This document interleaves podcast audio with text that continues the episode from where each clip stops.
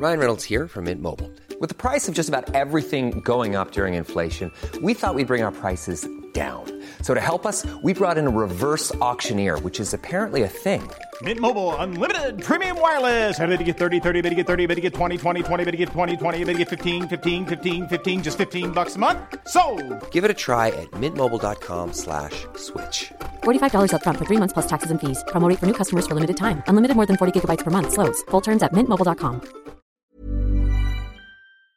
Hola, ¿cómo están? Quiero darles la bienvenida a un nuevo episodio de La Cuarta es la Vencida. Soy Laura Arias, su psicóloga de confianza, y el día de hoy vamos a hacer un largo viaje hacia el autoconocimiento. Estaremos hablando sobre cómo empieza el viaje, de qué depende tener un buen viaje hacia el autoconocimiento, los baches en el camino y cómo manejar el autoengaño, y finalmente hablaremos sobre cómo podemos empezar a conocernos un poco más.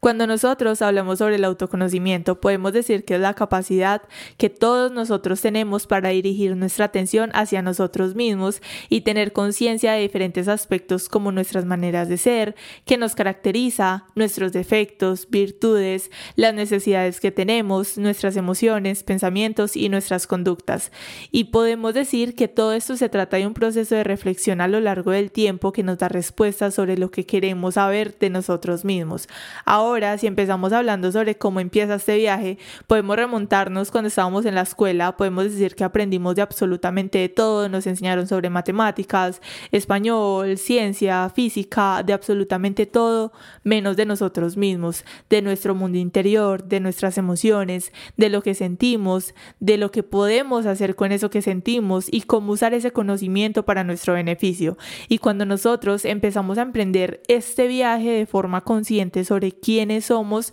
nos ayuda a fortalecer nuestras habilidades, nuestras capacidades, mejora nuestras conductas, nos permite alcanzar nuestras metas y objetivos, a valorarnos y querernos así como nosotros valoramos y queremos a los demás y podemos decir que se trata de un proceso para empezar a reconocernos como personas íntegras. Y ojo, aquí quiero hablar de algo que me parece a mí muy importante y es este concepto de decir que somos personas íntegras, porque a lo largo, bueno, de mi vida siempre ha existido esta pregunta sobre quiénes somos. Yo creo que no solamente yo, sino absolutamente todos nosotros. Ha sido una incógnita que a través del tiempo y de los años filósofos y muchísima gente ha tratado de descifrar y que si podemos leer diferentes artículos y, e investigar en internet sobre este tema, vamos a encontrar muchísima información que nos habla de diferentes aspectos. Pero como tal, cada uno de nosotros tenemos que empezar a buscar esa respuesta a esa pregunta, ¿quiénes somos nosotros? Y a través del tiempo me he dado cuenta de que esa pregunta no tiene una sola respuesta. El nosotros decir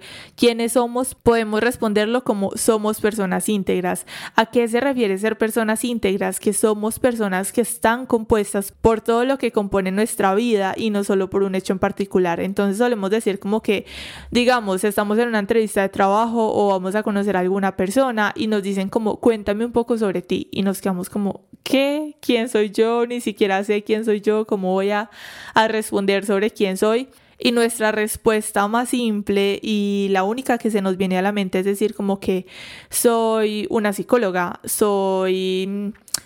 esta persona que tiene esta profesión o soy una persona responsable, honesta, entonces empezamos a hablar de los valores o de la profesión que tenemos o de lo que hacemos en nuestra vida, pero creo que para nosotros decir quiénes somos tenemos que abarcar todo en nuestra vida, soy las experiencias que he tenido, soy las dificultades que ha pasado a través de mi vida, soy las luchas, soy lo que tengo, soy las personas que tengo a mi alrededor, soy la ropa que uso todos los días, soy mis pensamientos, soy la comida que me gusta, soy lo que disfruto hacer y lo que no tanto. Somos absolutamente todo lo que rodea nuestra vida. Y desde aquí es que nosotros podemos empezar a emprender este viaje hacia el autoconocimiento. Cuando empezamos a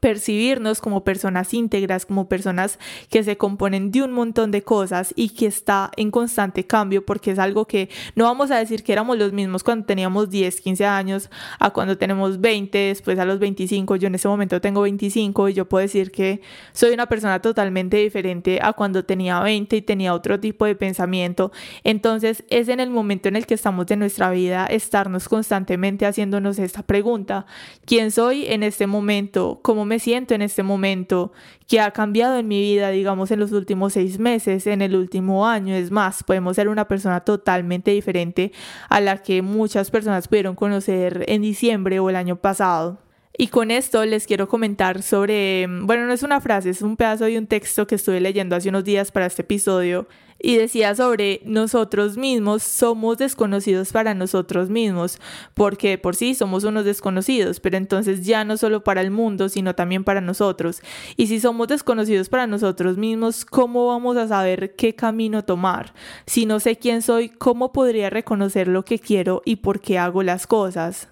Y es aquí donde pasamos a hablar sobre de qué depende tener un buen viaje hacia el autoconocimiento. Cuando nosotros no conocemos nuestras aspiraciones y metas, nuestras fortalezas y limitaciones, nuestras emociones, nuestras motivaciones y necesidades, desconocemos por qué reaccionamos de una manera u otra, somos, como dice el dicho, Dios me lleve, Dios me traiga, donde andamos a la deriva y dirigidos por el viento de nuestros prejuicios, de nuestros estereotipos, de nuestras creencias limitantes, de nuestros deseos, de nuestros impulsos, de todo aquello. Y si relacionamos con el autoconocimiento, con todo esto que venimos hablando, podemos decir que implica que nosotros podamos conocernos y valorarnos a nosotros mismos. Y qué tarea tan difícil en ocasiones. O sea, debería ser la tarea más fácil, la más sencilla, nosotros hablar de nosotros mismos, nosotros conocernos de cerquita, ser una tarea que se ha hecho a través de toda nuestra vida y no algo que nosotros ahorita cuando veamos la necesidad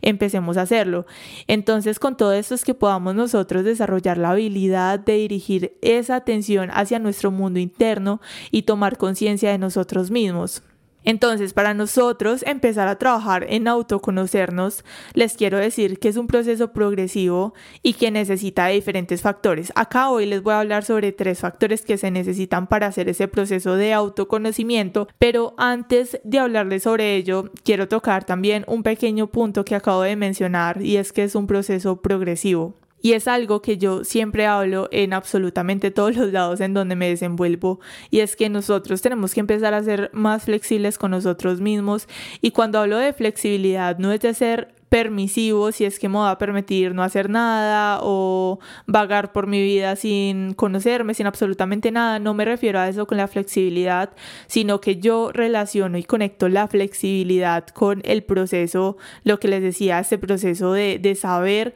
que todo es progresivo, que todo es un paso al día, un paso a la vez. Y sé que muchas personas lo pueden ver como algo muy conformista o como algo que simplemente se puede ver desde afuera como un poco mediocre, pero yo creo que para nosotros hacer grandes cosas en nuestra vida, para nosotros no solamente decir grandes cosas a nivel de generar muchísimo dinero o de hacer una cosa o la otra, o de estudiar algunas cosas, montar una empresa, lo que sea, sino desde mm, el nosotros, como hablamos el día de hoy, conocernos un poco más de cerca, entender mis emociones, el comunicarme muchísimo mejor con los demás. Digamos que todos estos procesos requieren de un trabajo continuo y un trabajo progresivo, un trabajo que requiere el paso a paso del día a día de nosotros y requiere de nuestra parte. Entonces, si nosotros queremos mejorar algo en nuestra vida, si nosotros, como estamos hablando en este caso, queremos decir, es que quiero trabajar en mí y quiero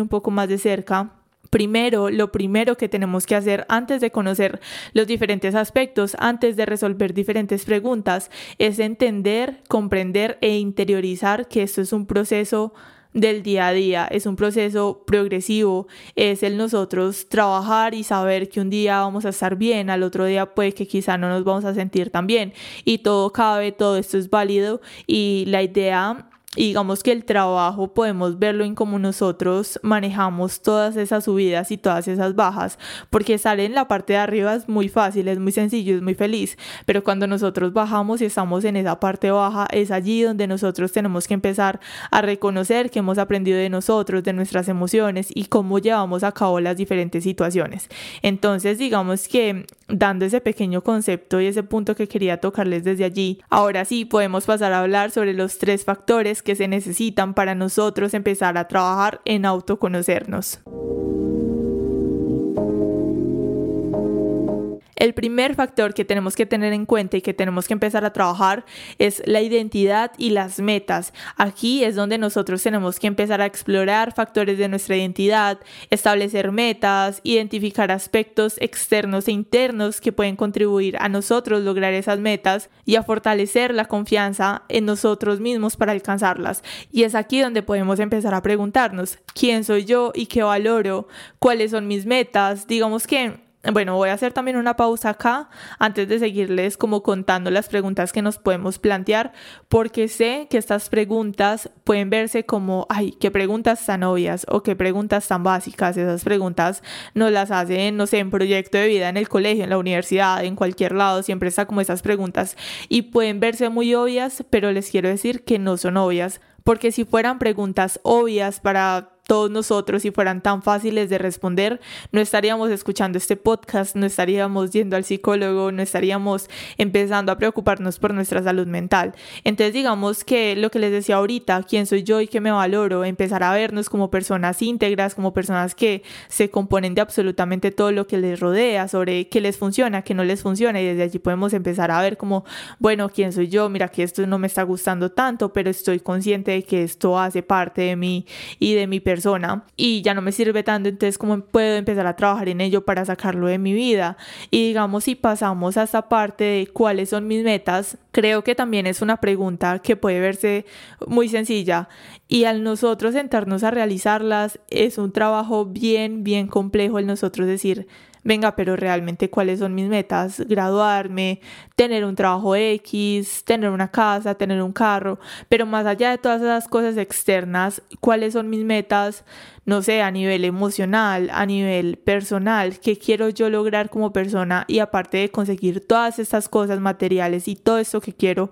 cómo quiero sentirme en el momento y cómo quiero estar en mi parte mental. Y desde acá, en esto de nosotros resolver cuáles son mis metas, hay un ejercicio que yo sé que casi todos conocemos y me parece espectacular. Les digo que es un ejercicio que yo creo que está muy infravalorado porque es un ejercicio que nos puede servir muchísimo y es la Vision Board, el tablero de visiones, el tablero de sueños, como ustedes lo quieran llamar o como lo conozcan, y que normalmente se hace súper viral en diciembre, todo el mundo hace videos sobre, ay, hacer el Vision Board y tus metas y tus sueños para el nuevo año, pero yo creo que este tablero de visiones lo podemos hacer cualquier día, lo podemos hacer un martes en la tarde, un miércoles después de escuchar el nuevo episodio de La Cuarta es la Vencida, un domingo, el lunes, el día que nosotros queramos. O sea, no hay que esperar a que sea lunes, a que sea mm, nuevo mes, a que sea nuevo año, a que sea cierta fecha especial para nosotros empezar a trabajar en nuestras metas y en lo que queremos en nuestra vida.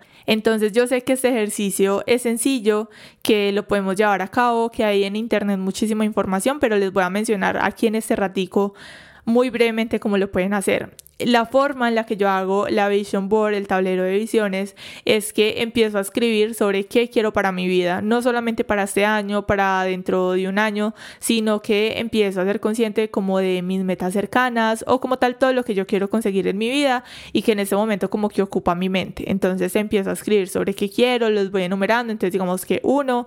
eh, hacer el podcast, dos, llegar a tantos episodios al año, no sé sobre metas que ocupan nuestra mente, lo que nosotros queremos hacer. Normalmente trato de escribir entre 10 a 15 cosas sobre lo que quiero lograr, sobre lo que quiero en mi vida y luego de que lo escribo, empiezo en Pinterest, empiezo a buscar algunas imágenes que tengan relación, no cualquier imagen por allá que quiero un carro, cualquier foto de un carro, no el carro de verdad de mis sueños, el carro que yo me imagino, o si es un viaje, el viaje hacia donde yo quiero, todo relacionado hacia esos factores que ya escribimos sobre cada una de las cosas con imágenes bonitas. Y luego de tener esas imágenes lo que hago es que organizo un collage ya no sé en Canva o si hay personas que lo prefieren hacer de forma física a mí me gusta más de forma digital entonces normalmente lo hago en Canva. Y ya básicamente ese es nosotros tener nuestro vision board. La idea no es solo hacerlo y dejarlo en las imágenes y ya sino que lo podamos, no sé, imprimir y poner en algún lugar visible, en nuestro cuarto, en nuestro escritorio, en donde trabajemos, o simplemente, por ejemplo, yo lo que hago es que lo pongo de fondo de pantalla en mi iPad o cuando tenía mi computador también lo hacía a través del computador, porque normalmente la idea con este tablero de visiones es que lo podamos observar al menos un minuto, dos minutos al día. Entonces yo en las mañanas me siento en mi iPad y lo primero que veo es el tablero de visiones mientras desbloqueo el iPad y cuando tenía el computador, mientras que el computador cargaba, entonces yo miraba la imagen tal y esto nos ayuda mucho para nosotros tener nuestras metas claras y no solamente para tenerlas claras, sino para esos momentos de bajones emocionales que yo les decía ahorita, que les decía como que estar en la parte de arriba es muy fácil, es muy bien, pero cuando nosotros estamos abajo, el recordar quiénes somos, cuáles son mis metas, por qué me planteé esto, por qué quiero llegar a esto, es difícil y hay ocasiones en donde nuestra mente se nula, donde se llena de negativos y son esos ejercicios como el tablero de visiones, el tener escrito sobre cuáles son mis metas, quién soy yo, qué valoro, todo esto que les vengo diciendo es donde vamos a tener claridad. Y cuando vuelvo y les digo, cuando vamos caminando y estamos tristes, vemos el camino o el futuro súper nublado, es donde nosotros después vamos a ver todos estos ejercicios que llevamos realizando y vamos a ver esa luz y vamos a poder empezar a despejar el camino. Bueno, además de esto, también podemos empezar a preguntarnos, como hablábamos ahorita, me desvío un poquito, cuáles son mis metas, ya sabemos que lo podemos hacer a través del tablero de visión, pero entonces vamos a preguntarnos qué necesito para lograr esas metas. Y para nosotros desarrollar esa pregunta de qué necesito para lograr mis metas, tenemos que partir desde el saber que hay dificultades y hay obstáculos. Como les decía ahorita, hay ocasiones en donde nuestra mente se nubla, donde el camino se ve imposible de transitar, nos llenamos, nos abrumamos de absolutamente todo y es aquí donde nosotros vamos a plantear, ok, pero si pasa esto, ¿cómo puedo tener un plan B, un plan C? Básicamente eso, o sea, ¿qué necesito para lograrlo? ¿Qué necesito para llegar allí?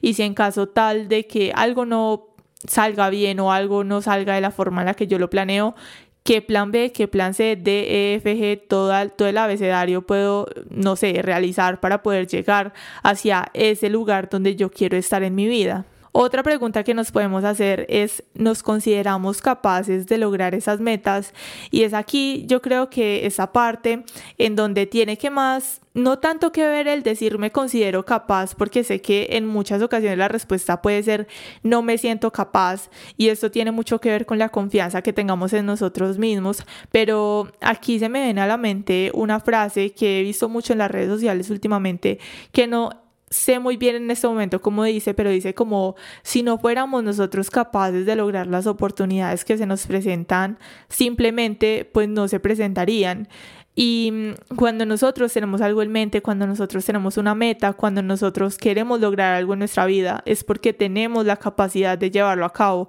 y porque tenemos esa capacidad de hacerlo. Y ya depende de nosotros el tomar ese primer paso para después ver si somos capaces de alcanzarlo o no. Y yo creo que eso es lo más importante y yo siempre digo eso, o sea, si nosotros queremos hacer algo, es mejor tomar ese primer paso hacerlo y decir, no, definitivamente no me gustó, probé esto y no me gustó, no me llamó la atención, o creía que esto era lo que a mí me gustaba, pero entendí que no es lo que me gusta, no es lo que yo deseo en mi vida, pero solamente nosotros vamos a saber, solamente vamos a entender que no es algo para nosotros cuando nosotros lo llevamos a cabo. Entonces lo importante es tomar ese primer paso y decir, quizá en este momento no me considero capaz de lograr esas metas desde mi inseguridad, pero voy a tomar ese primer paso, me voy a llenar de fe, de muchísimas ganas y lo voy a llevar a cabo y luego me voy a dar cuenta si voy a ser capaz o si no voy a ser capaz. También podemos preguntarnos sobre a quién les puedo pedir ayuda. Eso es súper importante porque sé que en ocasiones podemos tener presente a nuestros amigos y yo digo como que amigos entre comillas porque no absolutamente todas las personas que nos rodean que llamamos amigos son personas que en caso tal pudiéramos pedir ayuda. Entonces el nosotros pensar bien quiénes son nuestros aliados, quiénes pueden ayudarme quiénes, a quiénes les puedo pedir ayuda básicamente y que van a estar ahí para mí sin importar qué. Y con esto pasamos al segundo punto, que es el nosotros empezar a desarrollar la atención. Cuando hablamos de la atención, estamos hablando de un proceso psicológico básico y podemos decir que de la atención depende gran parte de los procesos cognitivos de cada uno de nosotros, como nuestra experiencia, nuestra forma de actuar, nuestra capacidad para alcanzar metas. Entonces, básicamente, en pocas palabras y súper sencillas, podemos decir que la atención es el nosotros darnos cuenta, darnos cuenta para poder planear, para poder resolver problemas, para poder establecer metas, porque si nuestra mente está distraída, si nuestra mente está dispersa, si nuestra mente está poco clara, va a resultar muy difícil el nosotros enfocarnos y completar exitosamente esas tareas que tengamos. Podemos decir que nuestros pensamientos arrastran a nuestra mente como una hoja en el viento, generan intranquilidad, nos desvían de nuestros propósitos nos hacen perder el tiempo,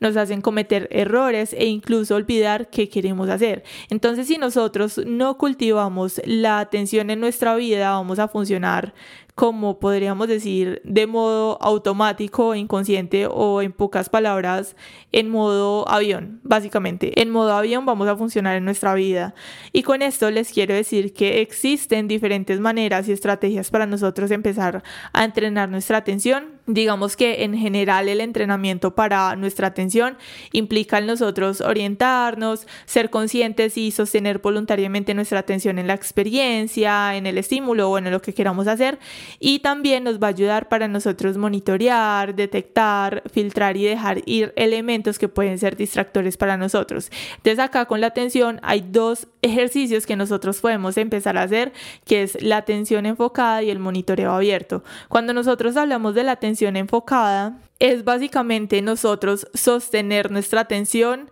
en algún objeto. Por ejemplo, normalmente lo vemos en todas las redes sociales que lo hablan. Lo vemos mucho a través de la respiración, digamos que lo vemos a través del mindfulness, que hablan sobre la meditación y es básicamente nosotros sostener la atención en nuestra respiración. Entonces, sé que es un ejercicio que no lo venden y no lo hablan como muy fácil, pero cuando nosotros estamos empezando a entrenar nuestra atención en nosotros, enfocarnos en una tarea, cuando tenemos una mente tan distraída, cuando nuestra mente está tan llena de tantos pensamientos, es difícil. O sea, no les voy a negar que es un ejercicio difícil. Pero cuando nosotros empezamos a llevarlo a cabo de a poco, ¿qué es lo que pasa? ¿Qué es lo que pasa desde acá? Y creo que es muy importante y lo voy a mencionar con esto de la atención. Y sé que muchas personas y muchas personas cercanas también a mí me han dicho como que Laura es que no soy capaz de meditar, es que no soy capaz como de hacer, no sé, el mindfulness y creo que todo es válido, o sea, no todo es para todos nosotros, pero esta parte de la atención sí es muy importante que nosotros podamos empezar a entrenarla, pero también me parece que es muy importante el nosotros darnos esa oportunidad de hacer las cosas como hablábamos ahorita y que se los mencioné y que les dije que era súper importante, el nosotros entender que todo es progresivo y que todo es un proceso y que a la primera no nos va a salir bien. Entonces sé que este ejercicio de la respiración, de nosotros tratar de enfocarnos, de prestar atención, digamos que en un estímulo en particular, como estamos hablando en el ejemplo la respiración, es difícil, se puede ver complejo al principio, nos puede dar un poco de lidia, nuestra mente se puede ir para otro lado y eso normalmente también lo hablan a través de la meditación, pero cuando nosotros lo empezamos a hacer en el día a día se va volviendo mucho más fácil, entonces digamos que acá yo se los hablo desde la respiración, un minuto al día, tratar de respirar, sentir cómo entra el aire, cómo sale despacio, consciente, un minuto, el día de mañana lo hago dos minutos. Y digamos que normalmente lo vemos como les decía a través de la respiración, pero lo podemos realizar a través de algún trabajo que estemos haciendo o de nuestro trabajo o de cuando estamos haciendo oficio en la casa, por ejemplo, a mí personalmente me funciona muchísimo cuando estoy haciendo aseo en la casa, cuando siento que mi mente está súper desenfocada, súper distraída, lo que mejor me funciona es ponerme a organizar, organizo mi closet, organizo el cuarto, organizo el lugar donde tengo todo lo del podcast y siento que mi mente se enfoca en eso que estoy haciendo en ese momento, en esa, en esa actividad que es organizar y me ayuda muchísimo como un ejercicio para prestar un poco más de atención en lo que estoy realizando. Entonces digamos que es de nosotros elegir con qué nos funciona más, el ejercicio más digamos que más mencionado es el de la respiración, pero también que podamos empezar como a encontrar qué nos funciona cada uno de nosotros. Y digamos, cuando hablamos del monitoreo abierto, digamos que en esta técnica estamos hablando de mm, dirigir nuestra atención hacia todo lo que tenemos a nuestro alrededor. Digamos que ya no va a ser solamente a ese oficio, ya no va a ser solamente a esa respiración, sino que vamos a tratar de incluir la atención hacia nuestros pensamientos, hacia lo que estoy sintiendo en el momento, cómo prestar más atención a cada una de las cosas que se van presentando en el momento. Y con estas prácticas también podemos decir que no solamente mejoramos nuestra capacidad de regular nuestra atención, sino que también nos ayuda a regular nuestras emociones, a disminuir el estrés, a generar mayor calma, mayor relajación, mayor claridad mental y bienestar en cada uno de nosotros. Y pasamos a hablar sobre el tercer factor que es la conciencia de nuestras emociones. Yo sé que en el episodio anterior les dije que en este episodio íbamos a hablar un poco más de la regulación emocional porque lo planteamos en algunos ejercicios en el episodio pasado, pero cuando nosotros hablamos acá de la regulación emocional, siento que para el autoconocimiento se necesita de todo, o sea, como que todo es un complemento. Entonces, cuando hablamos de la conciencia de nuestras emociones, podemos decir que, como les decía, cierto, una parte esencial del autoconocimiento es que nosotros podamos aprender a identificar esas emociones, a nombrarlas, a entenderlas, a expresarlas adecuadamente. Y es desde aquí donde les quiero decir algo y es que hay una creencia de que nuestras respuestas emocionales o nuestras emociones forman parte de nuestro carácter y de nuestra personalidad y que son cualidades que la persona no puede transformar. Entonces digamos que por eso nos pasamos la vida diciendo es que yo soy celosa y es que yo soy así y punto, es que yo soy enojona, es que yo soy de tal forma y como y lo hemos escuchado digamos que de parte de nosotros o de muchas personas cercanas como que es que yo soy esto y punto y prácticamente de malas del mundo porque es que yo soy así. Y les quiero decir que con esta creencia hay dos problemas. Uno, es que no es del todo cierta, porque nosotros podemos transformar nuestros hábitos, podemos moldear múltiples aspectos de nuestra personalidad. Entonces, si yo soy una persona súper enojona, soy muy reactiva, digamos que con un buen entrenamiento, puedo convertirme en una persona paciente. No es que yo soy enojona o soy impaciente y simplemente soy así, no, si yo quiero empezar a trabajar en ello con un buen entrenamiento, como les decía, puedo mejorarlo y puedo llegar a ser una persona paciente. Y segundo, es que está la creencia de que no podemos intervenir en nuestra forma de sentir y de reaccionar. Y les quiero decir que esta creencia nos hace tener una mentalidad estática, nos hace rechazar retos y digamos que también cuando fallamos en algo en nuestra vida, tendemos a sentir víctimas y a no volver a intentarlo. Y cuando nosotros empezamos a tener una mentalidad de crecimiento, tendemos también a estar más motivados para nosotros superarnos, para esforzarnos y para perseverar. Y con esto les quiero decir que en nosotros desarrollar un lenguaje emocional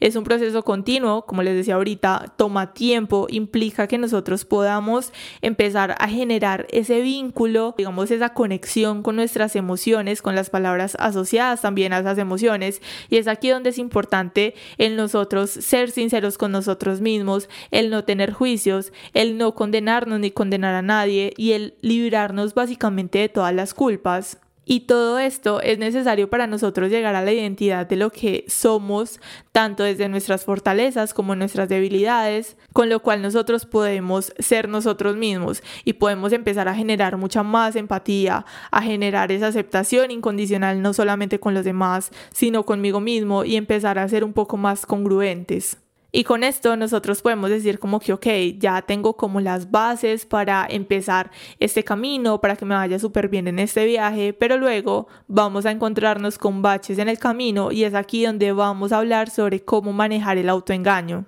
Y digamos que en pocas palabras podemos decir que el autoengaño se relaciona a todo aquello que nuestra mente oculta, toda esa información que oculta sobre nosotros mismos. Y la cuestión aquí es nosotros entender por qué nuestra mente lo hace, cómo lo hace y qué utilidad tiene para nosotros mismos. Porque la verdad es que si nosotros aumentáramos el autoconocimiento, vamos a disminuir ese autoengaño. Y digamos que con el autoengaño lo que podemos empezar es a preguntarnos qué estoy evitando, qué realidad estoy evitando, de qué no quiero tener conciencia, de qué me estoy protegiendo, qué estoy negando y qué estoy ocultando. porque para engañarnos a nosotros mismos debe existir un motivo que quizá luego nos lleve a tomar conciencia de por qué nos hemos estado engañando o digamos por qué aún lo estamos haciendo. Y es luego donde nos damos cuenta del costo emocional que ha tenido para nosotros y para quienes nos rodean. Y es posible que si nos hemos autoengañado por un tiempo sostenido,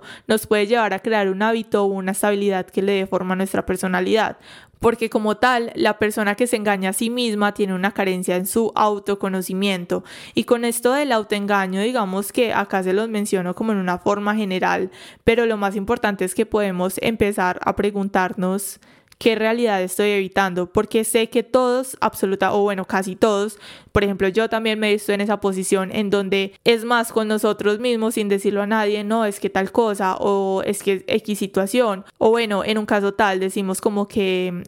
tengo envidia, ¿cierto? Hablemos un poco sobre la envidia. Entonces, yo sé que estoy sintiendo envidia por X cuestión, pero me empiezo a negar a mí misma como que no, esto no es envidia, no. Y yo sé que yo siento envidia, yo sé que en este momento ese sentimiento es envidia absolutamente pura, pero trato de engañarme a mí misma y decir como que no, esto no es envidia, esto es tal cosa, empezamos como a justificarnos con nosotros mismos creando ese proceso de autoengaño, entonces es desde aquí donde en lugar de juzgarnos, empezar a preguntarnos como que, que, estoy tratando de evitar, o sea, de que no quiero ser consciente, de que me estoy protegiendo, que estoy negando, que me estoy ocultando a mí misma. Y es desde aquí donde ustedes pueden empezar a preguntarse como que, ok, entonces, ¿qué puedo hacer para conocerme un poco más? Y en este episodio hoy no les voy a dar herramientas extras, sino que voy a hacer un repaso a través de todo lo que hablamos en este episodio, porque creo que a través de, de todo lo que hablamos dimos como muchas herramientas y creo que es una base suficiente para que podamos empezar a trabajar en nosotros y conocernos un poco más de cerca, porque como tal, el autoconocimiento es la base de nuestra autoestima y bueno, de un montón de cosas que ya se los luego. Pero bueno, entonces les voy a hacer como un recuento de todo lo que hemos hablado hoy. Para empezar a conocernos un poco más de cerca, entonces necesitamos empezar, ya saben, como primera cuestión, empezar a reconocernos como una persona íntegra, que me compone absolutamente todo lo que me rodea, todo lo que he crecido. Bueno, ya es como muy individual y ya es un ejercicio que cada uno de nosotros tiene que hacer. También preguntarnos quién soy y qué valoro, cuáles son mis metas, qué necesito para lograrlas, me considero capaz de alcanzar mis metas, a quiénes les puedo pedir ayuda, quiénes son mis aliados y quiénes pueden ayudarme, empezar a cultivar la atención y salir del modo automático o del modo avión como hablábamos ahorita, ya saben, a través de ejercicios pequeños, a través de la respiración o identificar en ustedes mismos como que, ok, que me gusta hacer, en lo que me puedo enfocar un rato y también a la par empezar a trabajar en mi atención. Si tengo la mente súper desordenada, llena de pensamientos, ¿qué puedo como empezar a hacer? También ser conscientes de nuestras emociones, empezar a reconocerlas en nuestro día a día, preguntarnos qué nos está diciendo cada una de esas emociones, ser sinceros con nosotros mismos, empezar a ser congruente y cuando hablábamos ahorita del autoengaño o el pues digo, empezar a preguntarnos qué realidad estoy evitando, de qué no quiero tener conciencia, de qué me estoy protegiendo, qué estoy negando, qué estoy ocultando. Y finalmente les quiero decir que cuando empezamos a conocernos más de cerquita a la vez, vamos a incrementar la posibilidad de superarnos a nosotros mismos, vamos a empezar a ser más flexibles, somos más reflexivos, somos más compasivos, incrementamos la madurez personal y vamos a tener mayor autoconciencia y motivación. Y por último, cuando empezamos a hacer este proceso con paciencia y paso a paso, vamos a perder formas de ser que ya no nos sirven, vamos a reconocer cuestiones que no nos gustan, pero vamos a ganarnos a nosotros mismos y eso les quiero decir que ya es absolutamente todo. Recuerden que la cuarta es la vencida y que siempre podemos empezar de nuevo, así que nos vemos el próximo miércoles en un nuevo episodio. Bye.